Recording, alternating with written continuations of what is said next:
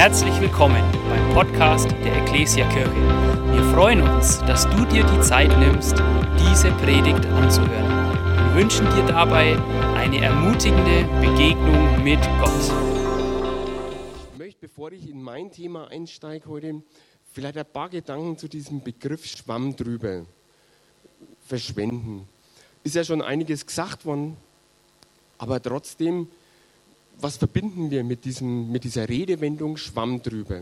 Ich habe mir da so überlegt, ja, wenn wir sagen Schwamm drüber, dann wollen wir was vergessen. Dann wollen wir was auslöschen aus unserem Leben. Vielleicht irgendein schlimmes, schwieriges Ereignis. Vielleicht eine Krise in unserem Leben. Dann wollen wir an etwas nicht mehr denken. Wir wollen etwas nicht mehr vorwerfen.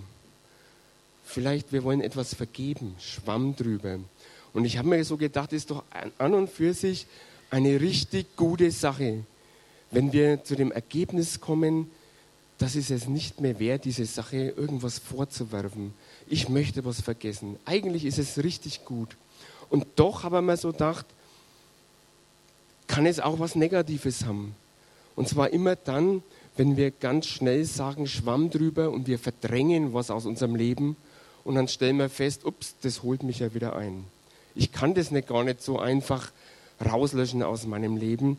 Und ich habe mir so gedacht, gerade diese Thematik, die wir mit dieser Predigtserie haben, da geht es ja sehr viel um Schuld und um Vergebung. Da ist es ganz wichtig, dass wir die Sache, die Krise, in der wir stehen, nicht verdrängen und wegwischen, die holt uns wieder ein, sondern dass wir beginnen, diese Sache aufzuarbeiten, diese Sache durchzudenken. Ich finde es so ein schöner Begriff etwas durchdenken, bis ans Ende durchdenken, mit allen Konsequenzen. Und das möchte ich auch heute mit unserem heutigen Thema machen. Und ich ist ein ganz spannendes und provokantes Thema. Die Überschrift, wie kann ich Gott vergeben? Und als ich das so das erste Mal gehört habe, diese Überschrift, die mir der Joni geschickt hat, habe ich mir gedacht, hm, das ist schon ganz schön provokant. Und bestimmt wird so mancher brave Christ sich jetzt denken, was maßt ihr euch eigentlich an? Ihr wollt Gott irgendetwas vergeben? Da gibt es nichts zu vergeben. Und das ist so der erste Gedanke vielleicht für jeden, der so christlich erzogen worden ist. Und trotzdem, wenn man tiefer einsteigt in das Thema, und dazu möchte ich euch heute einladen, wir wollen tiefer in die Thematik einsteigen, die hinter dieser Frage steht. Und ich glaube, wir werden am Schluss dann feststellen, so weit weg, selbst wenn ich diese Frage Gott nie stelle, wie kann ich dir vergeben? Diese Thematik selbst ist so weit gar nicht von uns entfernt. Was steckt dahinter? Ich möchte, bevor ich da einsteige, diese Thematik erst einmal so kurz skizzieren, dass wir alle den gleichen Ausgangspunkt haben. Hinter dieser Frage steckt doch zuallererst eine Lebenssituation, die man mit dem Wort Krise bezeichnen kann. Eine Lebenssituation, die nicht schön ist, mit der wir nicht einverstanden sind, die uns runterzieht, die uns fertig macht.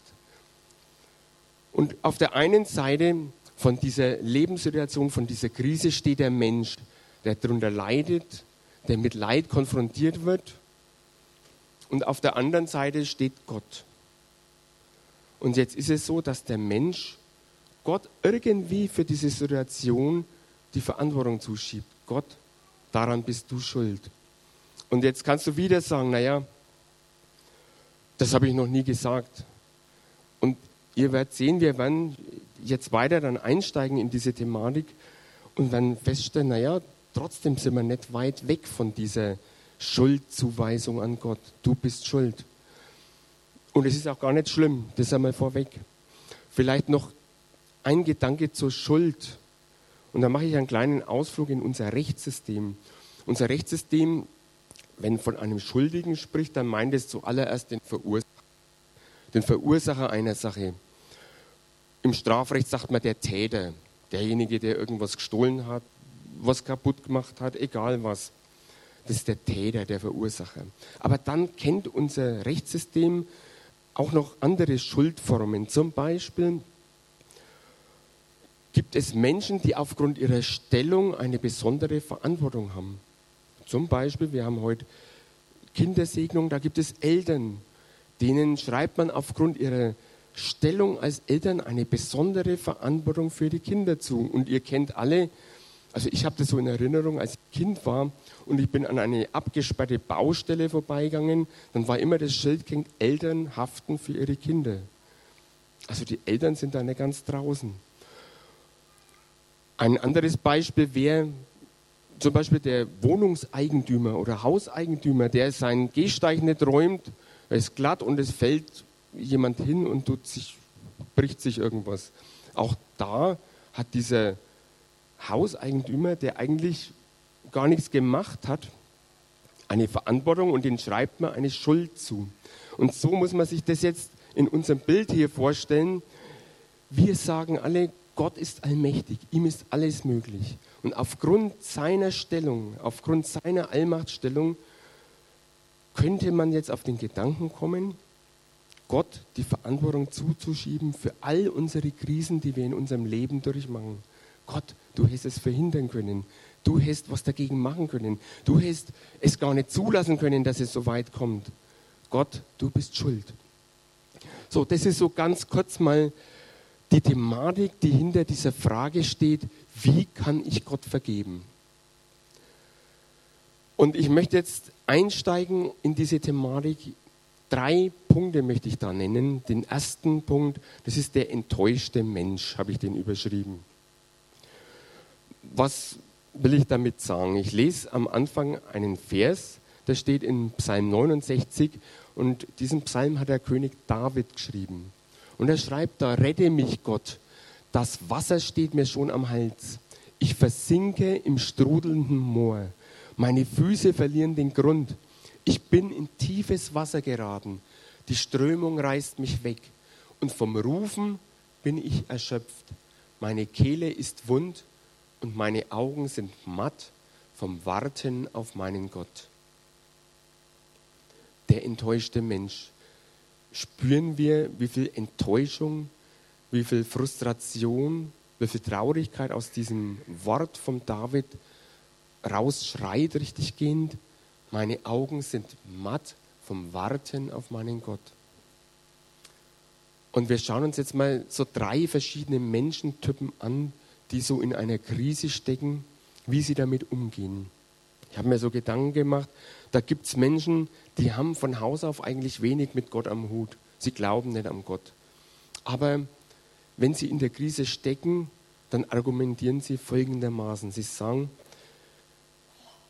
wenn ihr sagt, es gibt einen Gott und dieser Gott ist allmächtig, was muss das für ein grausamer Gott sein? der meine Krise oder der überhaupt ganz allgemein dieses Leid auf der Welt zulässt. Mit so einem Gott will ich nichts zu tun haben.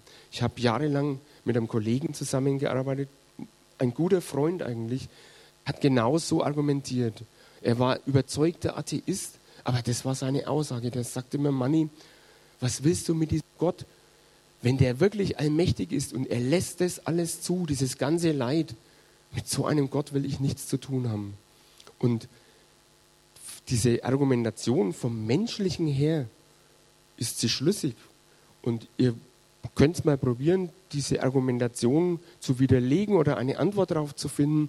Ihr könnt immer irgendwelche hochgeistlichen Antworten finden, die sind mir auch eingefallen, aber ihr werdet immer an eure Grenzen kommen und werdet sagen, da kann ich jetzt nichts dazu sagen.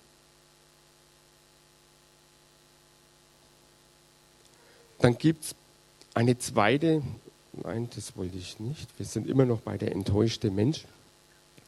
Dann gibt es eine zweite Gruppe von Menschen. Ich habe sie jetzt mal überschrieben. Also diese erste Gruppe, das waren die Ankläger. Sie klagen Gott direkt. Die zweite Gruppe, ich habe sie überschrieben, das sind die Haderer. Das sind Menschen, die sind Christen. sind auf jeden Fall gottesfürchtige Menschen. Aber sie stecken in der Krise, sie sind mit Leid konfrontiert und sagen, ich verstehe es nicht. Es ist doch nicht gerecht, dass ich das jetzt gerade erdulden muss. Warum mutet Gott mir das jetzt zu? Ich habe doch alles getan in meinem Leben, damit Gott zufrieden sein könnte mit mir. Warum muss ich das jetzt erdulden? Gott wird schon wissen, was er macht, aber schön ist es nicht. Ich weiß nicht, wie ich das weiter aushalte. Das sind so die Gedanken. Während die erste Gruppe mehr Argumente gebracht hat, merkt ihr hier, diese Gruppe von Menschen, die leiden unter ihrem Empfinden, unter ihren Gefühlen und die bringen hier ihre Gefühle zum Ausdruck. Und dann gibt es noch eine Gruppe, ich habe es überschrieben, das sind die Leidenden, die Stillleidenden. Das sind Menschen, die haben irgendwann in ihrem Leben eine bewusste Entscheidung für Jesus Christus getroffen. Sie sind mit Jesus unterwegs. Und jetzt werden sie mit Leid konfrontiert. Jetzt stecken sie in einer Krise und jetzt bricht alles über sie zusammen. Aber diese, und das sind wir vielleicht alle, diese christliche Erziehung, diese christliche Prägung, sie werden nie auf die Idee kommen, Gott die Schuld zuzuweisen an ihrem Leid. Aber sie zerbrechen fast unter dieser Last des Leides, unter dieser Last der Krise. Und sie sagen, ich, ich weiß nicht, wie ich das aushalten soll. Ich bin nicht einverstanden damit. Ich finde das nicht schön. Ich finde das nicht fair. Das sind so diese Gedanken. Und wenn wir diese drei Typen jetzt mal genauer anschauen, dann haben die eins gemeinsam. Sie stecken alle in der Krise und keiner ist mit dieser Krise einverstanden. Keiner empfindet sie als schön, eher als ungerecht, als unfair, als nicht passend, als nicht verhältnismäßig. Und ich möchte zu dem Punkt, und dann schließe ich diesen Punkt ab, zwei Denkkonsequenzen noch mit einbringen. Der Mensch in der Krise ist mit dieser Situation nicht einverstanden. Wenn ich diesen Gedanken weiter denke, dann kommt man zu dem Ergebnis, okay, hier läuft was schief, hier ist etwas falsch gelaufen, hier muss ein Fehler passiert sein. Das ist die eine Denkkonsequenz. Wenn ich mit dieser Sache nicht einverstanden bin, wenn ich mich dagegen auflehne, wenn ich sie als ungerecht empfinde, ist die logische Konsequenz, ich komme zu dem Schluss, da stimmt was nicht, da ist was falsch gelaufen. Und die zweite Denkkonsequenz dann, die daraus folgt, wir glauben an einen allmächtigen Gott und Gott schaut zu, wie ein Fehler passiert. Gott lässt zu, wie ein Fehler passiert. Die ersten zwei Gruppen haben daran ja schon die richtige Konsequenz gezogen. Sie schieben Gott die Schuld zu. Aber uns muss mal klar sein, wenn wir zu dem Ergebnis kommen, irgendeine Lebenssituation ist nicht in Ordnung, sie ist nicht gerecht, sie ist nicht fair, wir sind unzufrieden, wir hadern, letztendlich zeigen wir damit immer auf Gott. Weil wir zu dem Ergebnis gekommen sind, da ist ein Fehler passiert und Gott hat, der allmächtige Gott, hat einen Fehler zugelassen. Das ist eine Denkkonsequenz. Ich will hier überhaupt keine Wertung abgeben, ob das in Ordnung ist oder nicht. Es ist alles in Ordnung, sage ich euch, da komme ich gleich dazu. Aber das ist eine Konsequenz, die wir ziehen müssen. Ob wir das direkt aussprechen oder nicht. Letztendlich machen wir Gott dafür verantwortlich. Gott, du lässt zu, dass ein Fehler passiert. Jetzt möchten wir in einem zweiten Schritt den Menschen genauer anschauen in der Krise. Seine Gefühlslage habe ich ja schon ein bisschen beschrieben, wie der Mensch empfindet, wie er denkt. Und ich bin zu dem Ergebnis gekommen, dieses ganze Hadern, die Vorwürfe, der Frust, die Verzweiflung, die aus diesen Vorwürfen, die aus diesem Hadern rausschreien regelrecht, die sind absolut verständlich und absolut nachvollziehbar. Und jeder, der nicht in so einer Krise steht, dem steht es nie zu, mir steht es nie zu, über so einen Menschen zu urteilen und zu sagen, du verhältst dich falsch. Es ist völlig in Ordnung, dass ein Mensch in der Krise, wenn er mit Leid konfrontiert wird, dass er hadert, dass er verzweifelt ist und auch selbst die Vorwürfe gegenüber Gott sind völlig verständlich und nachvollziehbar. Und ich würde sogar sagen, sie sind in Ordnung. Und noch eins, jeder, der in dieser Krise steckt, er ist in bester Gesellschaft. In bester Gesellschaft. Wenn ich in die Bibel reinschaue und so die großen Gottesmänner anschaue, die in der Krise stecken, dann haben die genauso gehadert. Dann haben die genauso Gott Vorwürfe gemacht. Ich habe gerade den Vers vom David gelesen, der diese Verse abschließt mit dem Satz, mein, meine Augen sind müde vom Warten auf meinen Gott. Welche Verzweiflung ruft da raus aus diesem Satz. Ich warte auf Gott, meine Augen sind müde, sind matt vom Warten auf Gott. Oder wenn ich den Hiob anschaue, wenn ihr das Buch Hiob liest, eine einzige, einzige Katastrophe. Der Mann ist in der schlimmsten Krise seines Lebens und am Schluss klagt er Gott an und sagt, ich will einen Rechtsstreit mit dir führen. Gott lässt sich im Übrigen darauf ein. Und ins Neue Testament, wenn er geht, den Paulus, wenn er anschaut, er schreibt in einem Brief, ich habe einen Stachel im Fleisch, ich weiß jetzt nicht, was es genau war, irgendeine Krankheit, die ihn gequält hat. Und dann schreibt er, ich habe dreimal zu Gott geschrien. Schon allein der Ausdruck, ich habe geschrien, drückt doch aus, wie verzweifelt der Paulus war, in welcher Lage er war, wie er gehadert hat, wie er wollte, dass das weggeht, dass das aufhört. Absolut nachvollziehbar. Und nicht zuletzt, nicht zuletzt Jesus selbst, sage ich euch. Ihr kennt alle diesen berühmten Satz, als Jesus am Kreuz hing in seiner schwierigsten, in seiner schlimmsten Stunde schrie er, mein Gott, mein Gott, warum hast du mich verlassen? Merkt ihr auch da diese Verzweiflung, die Jesus hier zum Ausdruck bringt? Auch diese Anklage, Gott, warum bist du nicht da?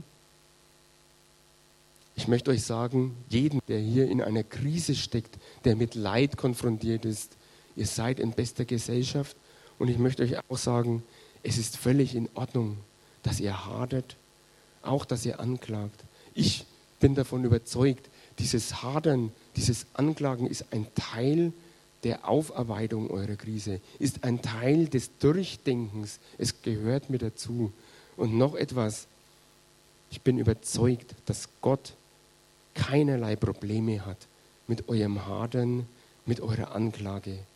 Da steht Gott drüber. Er ist viel zu groß. einen Punkt muss ich hier trotzdem ansprechen. Diese, eine Krise hat natürlich Auswirkungen auf uns, auf unsere Persönlichkeit. Und auch das ist so eine Denkkonsequenz, die wir schon denken müssen. Wenn wir in der Krise irgendwo stecken bleiben, wenn wir absolut nicht weiterkommen, wenn wir aus diesem Prozess des Haderns und des Anklagens nie rauskommen, wenn uns das ein ganzes Leben lang verfolgt, dann hat das Auswirkungen auf uns. Das muss uns klar sein. Hat das Auswirkungen auf unsere Persönlichkeit. Ich glaube auf unsere Beziehungen, auch auf unsere Beziehung zu Gott. Menschen, die in so einem Prozess stecken und nicht mehr raus, die werden bitter, die resignieren, die können nicht mehr vertrauen. Auch das müssen wir uns bewusst machen. Also ich will auf der einen Seite sagen, es ist völlig okay und in Ordnung, wenn Menschen in der Krise verzweifelt sind und hadern und Gott anklagen. Aber irgendwann, sage ich, muss der Zeitpunkt kommen, wo wir einen Schritt weitergehen, wo wir versuchen, mit Gottes Hilfe diese Krise zu bewältigen oder diese Krise zu durchstehen. Das ist eine Denkkonsequenz, die ich hier schon nennen möchte. Und ich möchte jetzt in einem dritten Punkt, und das gehört jetzt schon zu einer Strategie zur Bewältigung der Krise, möchte ich auf Gott blicken. Ich möchte ganz am Schluss, möchte ich euch einfach so zwei Strategien mitgeben, die uns helfen, Krisen zu bewältigen. Und dieser dritte Punkt hier, Gott stellt sich vor, der gehört schon eigentlich mit zu dieser Strategie. Und ich könnte euch jetzt einfach ein paar Gedanken über Gott sagen. Ich könnte euch einfach Gott beschreiben, wie er ist, mit meinen Worten, könnte euch ein paar gute Bibelstellen nennen. Aber ich habe mir gedacht, wir feiern hier Gottesdienst und wir sagen jeden Sonntag, dass Gott mit uns feiert, dass er hier ist. Und deshalb habe ich mir gedacht, Gott soll sich doch einfach jetzt mal selber vorstellen. Ich bin jetzt einfach mal das Sprachrohr Gottes und Gott stellt sich vor, wie er wirklich ist. Und ich lese das jetzt einfach mal vor. Gott spricht hier ich bin der, der ist und immer sein wird. Ich bin der Schöpfer aller Dinge. Ich habe Himmel und Erde erschaffen. Ich bin mächtig und stark. Ich bin Jahwe, der Sieger im Kampf. Ich bin König für immer und ewig. Mir gehören Größe und Kraft, Ehre, Ruhm und Hoheit. Denn alles im Himmel und auf der Erde ist mein. Mir ist alles möglich. Ich bin der, der ist und immer sein wird. Ich tue große Wunder. Ich habe die Himmel mit Weisheit gemacht. Ich habe die Erde ausgebreitet über dem Wasser. Ich habe die großen Lichter gemacht, die Sonne zu regieren, den Tag und den Mond und die Sterne zur Nacht. Ich bin Jahwe, dein Gott, der das Meer aufwühlt, sodass die Wogen tosen. Jahwe, der allmächtige Gott bin ich. Das Herz des Menschen plant seinen Weg, aber ich lenke seine Schritte. Vor mir wird sich einmal jedes Knie beugen, von allen, ob sie im Himmel sind, auf der Erde oder unter ihr. Ich bin der, der ist und immer sein wird. Ich bin Jahwe, der ewige Fels. Ich bin es, der Gerechtigkeit verkündet und der die Macht zum Retten hat. Ich bin das Licht der Welt. Wer mir folgt, wird nicht mehr in der Finsternis umherirren, sondern wird das Licht haben, das zum Leben führt.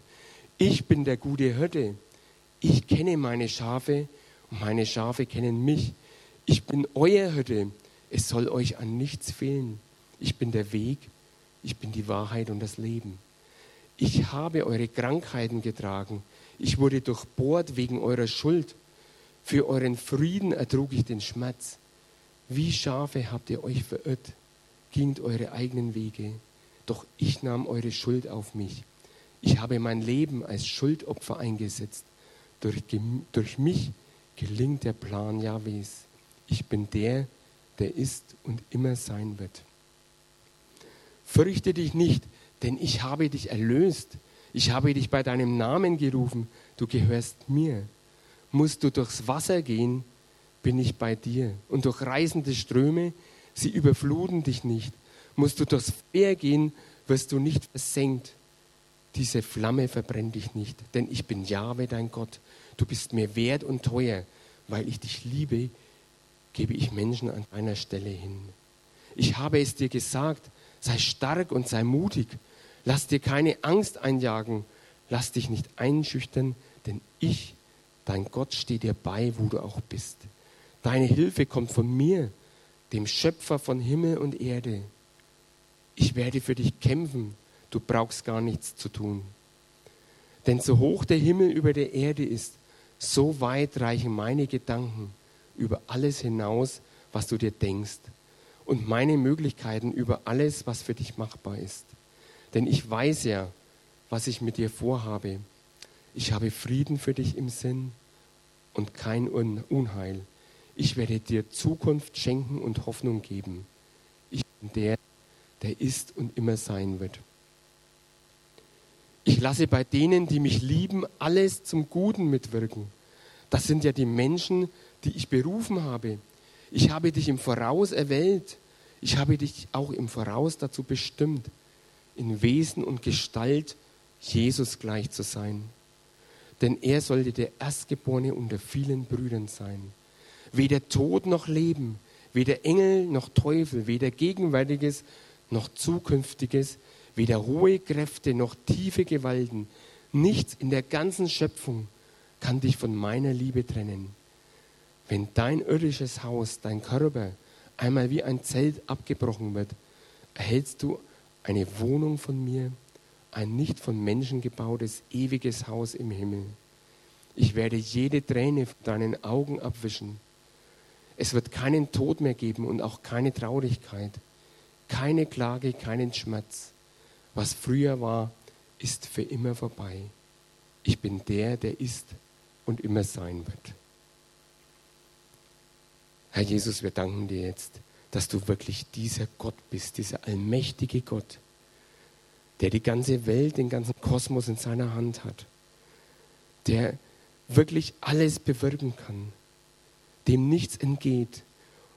Aber du bist auch der Gott und so hast du dich uns heute jetzt vorgestellt, der uns unendlich liebt, der uns so liebt, dass er sogar ans Kreuz für uns gegangen ist, dass er gestorben ist für uns Oh Herr, und du hast uns verheißen, dass du uns niemals aus deiner Hand reißen wirst.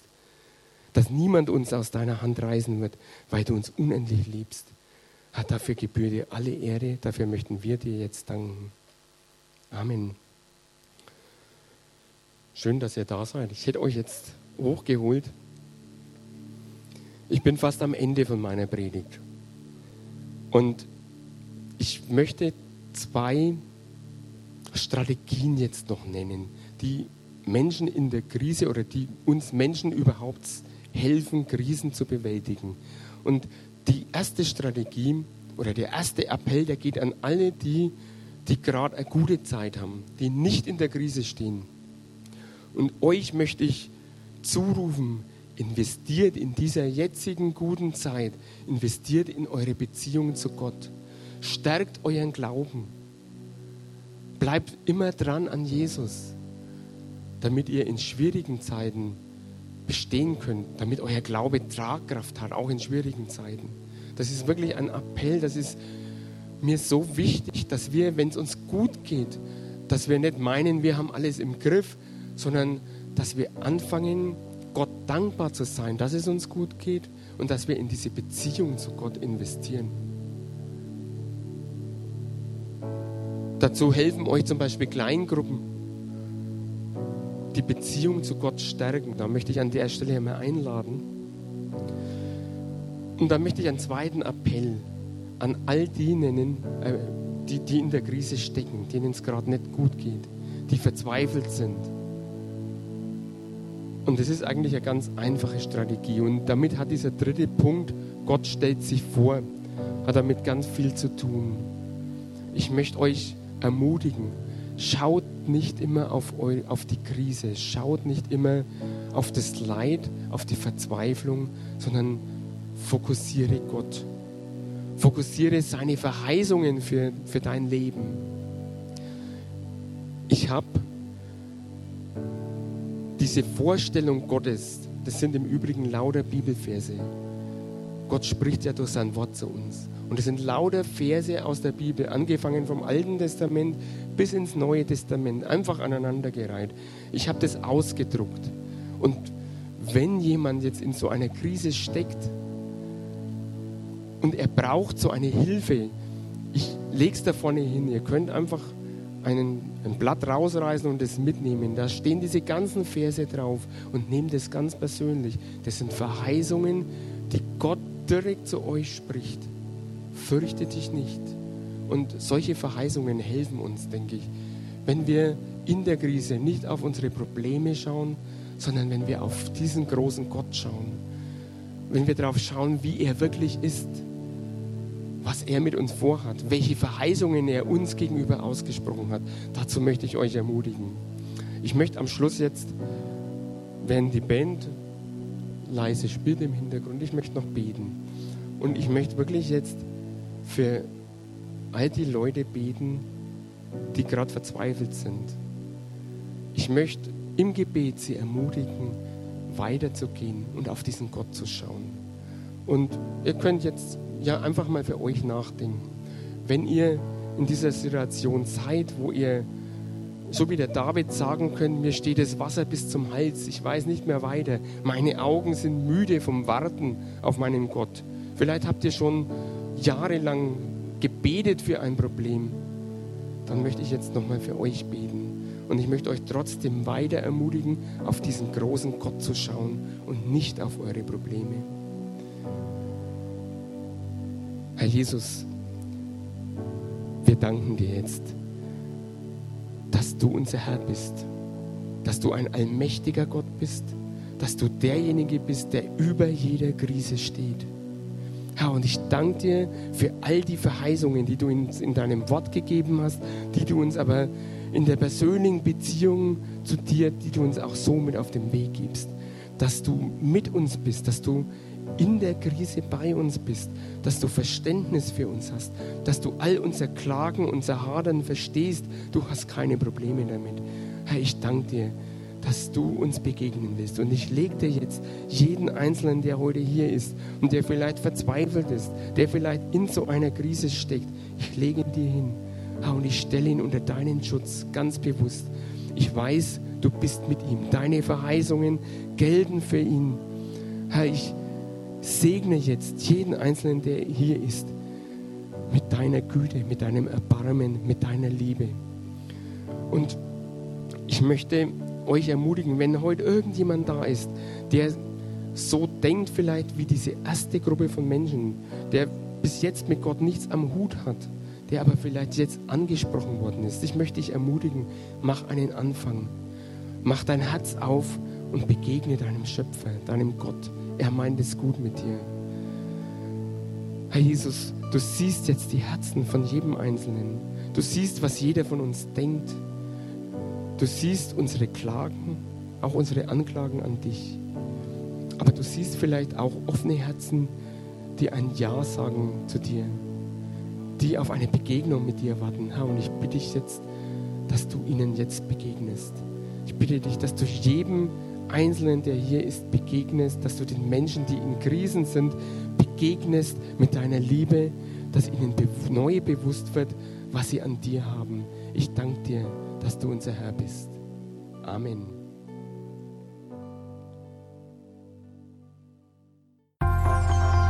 Wir hoffen, dass dir diese Predigt gefallen hat und dich in deinem Leben mit Gott stärkt. Außerdem wollen wir dich gerne besser kennenlernen Dazu bist du herzlich eingeladen, unsere Sonntagsgottesdienste um 9.30 Uhr und 11 Uhr zu besuchen. Schau doch mal auf www.ecclesia-rot.de vorbei oder auf den sozialen Medien unter Ecclesia Rot. Wir freuen uns auf dich.